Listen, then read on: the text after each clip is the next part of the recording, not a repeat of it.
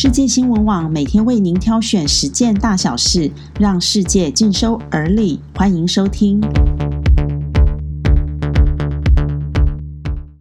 各位朋友，大家早安！今天是七月十七日，欢迎您和我们一起关心世界大小事。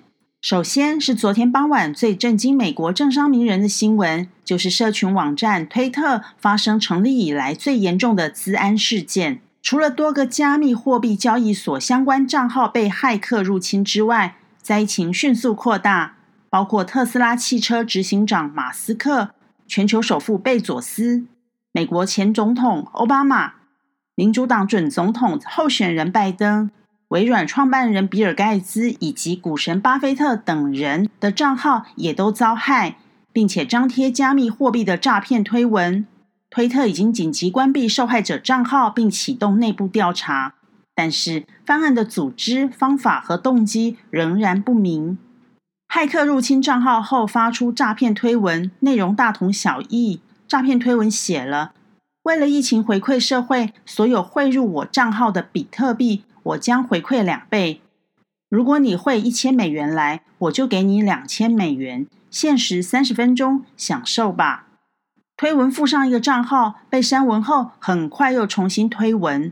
推特自安账号约在下午五时四十五分推文，表示已经开始调查这件事情，并采取修正行动，限制遭害账号的权限，之后暂时关闭。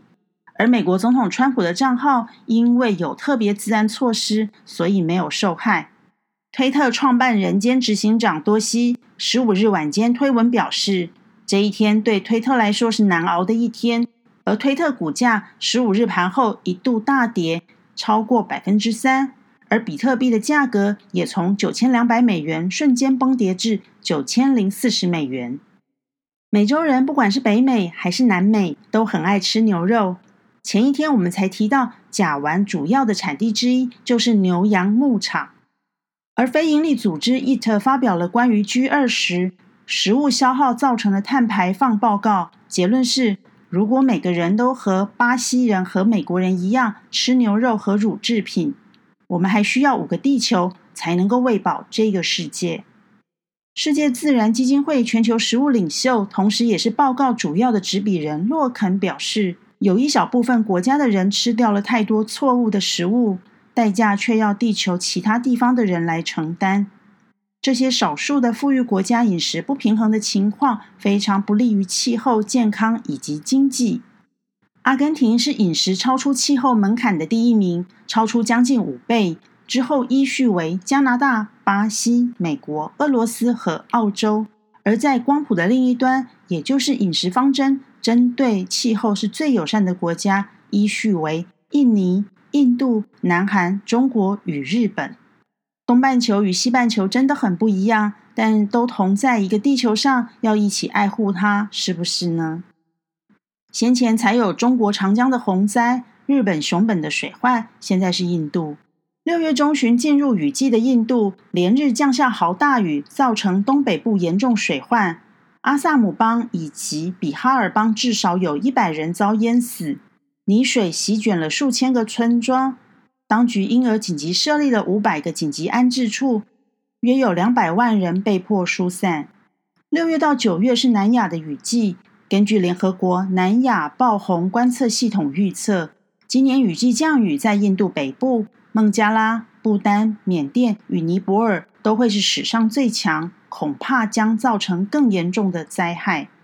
这一波豪降雨带来的洪水，过去并不罕见。然而，今年撞上了新冠肺炎的大流行，印度疫情近日又再度升高，水灾恐将让防疫工作更加困难。《纽约时报》指出，近年来南亚雨季越来越常发生洪灾，罪魁祸首可能是全球暖化所造成的极端气候，让原本势头较小、时间较长的下雨。变成了短时间内超强降雨，并导致洪水。最后，英国 BBC 的报道指出，中国和伊朗长达二十五年的全面合作协议已经获得了伊朗内阁通过。如果获得伊朗国会通过后，将正式公布。而这也意味着北京和华盛顿的关系将更形恶化。根据 BBC 的报道。他们从可靠来源获取了一份十八页的协议草案。北京将大幅增加在伊朗的能源、电力、银行、电信、港口、铁路以及农业等方面的投资，还包括在波斯湾的格什姆岛等地设立了自由贸易区、智慧城市、五 G 和多个城市的地铁建设。中国在伊朗的石化产业将在最初的五年内投资两千八百亿美元，在交通和经济基础建设，中国将投资一千两百亿美元。除了经贸外，协议还将加强双边的军事和安全合作，包括军事交流和演习，共同研发武器和分享情报，合力对抗恐怖主义。北京也将享受二十五年可持续供应的原油。这份协议目前已经通过伊朗政府的批准。根据 BBC 的报道，此次协议将进一步允许扩大人民币进行结算。而这将对美元的地位构成进一步的挑战。以上就是今天的新闻重点。不知不觉的，我竟然已经录制了五十集，而且不曾间断哦。如果您肯定也喜爱的话，欢迎您帮我们大力分享。接下来，世界新闻网还会陆续推出其他频道，希望您继续支持鼓励。谢谢您的收听，我们下次空中见。